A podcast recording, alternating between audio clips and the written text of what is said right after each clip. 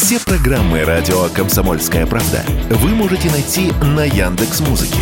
Ищите раздел вашей любимой передачи и подписывайтесь, чтобы не пропустить новый выпуск. Радио КП на Яндекс Музыке. Это удобно, просто и всегда интересно. Вот их там штук девять возле подъезда стоит. Они еще рычат. Вот как сейчас мне выйти с машины и пройти мимо этих собак, интересно?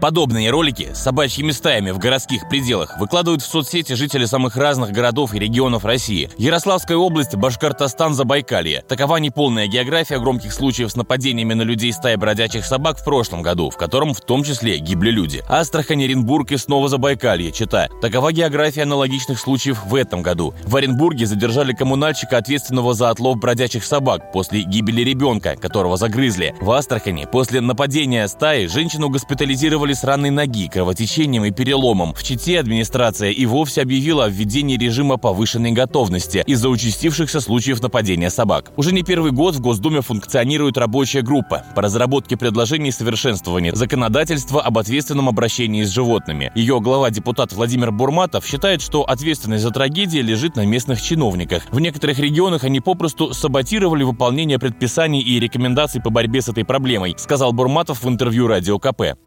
У нас есть регионы сегодня, в которых ну, нету вот этих вот катастрофических сводок и сообщений о растерзанных людях и загрызенных детях. Но они не делают ничего особенного, они просто реализуют тот алгоритм, который дает им право реализовывать федеральный закон. А вот там, где идет намеренный саботаж, мы видим вот эти вот страшные сводки. Поэтому очень э, логично, что сейчас Следственный комитет возбуждает уголовные дела по каким статьям? Хала халатность чиновников, которая привела к гибели человека, оказание услуг, не соответствующих законодательству Российской Федерации, которые привели к гибели человека. Агрессивных собак просто оставляли на улице.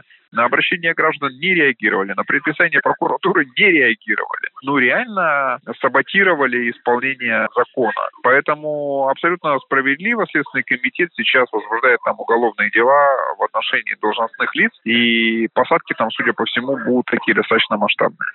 Между тем, возможностей по решению проблемы бродячих собак у региональных властей немало, и благодаря работе законодателей становится все больше, говорит Владимир Бурматов.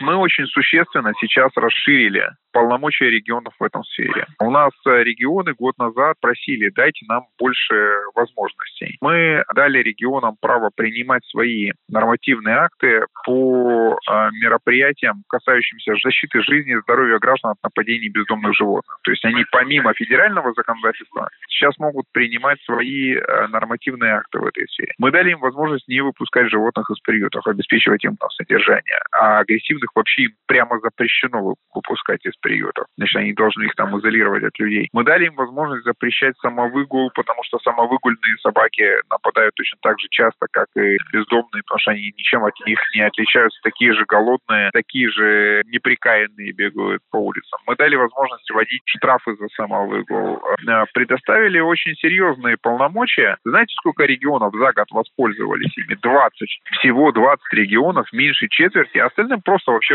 ну, как бы эта тема, судя по всему, неинтересна.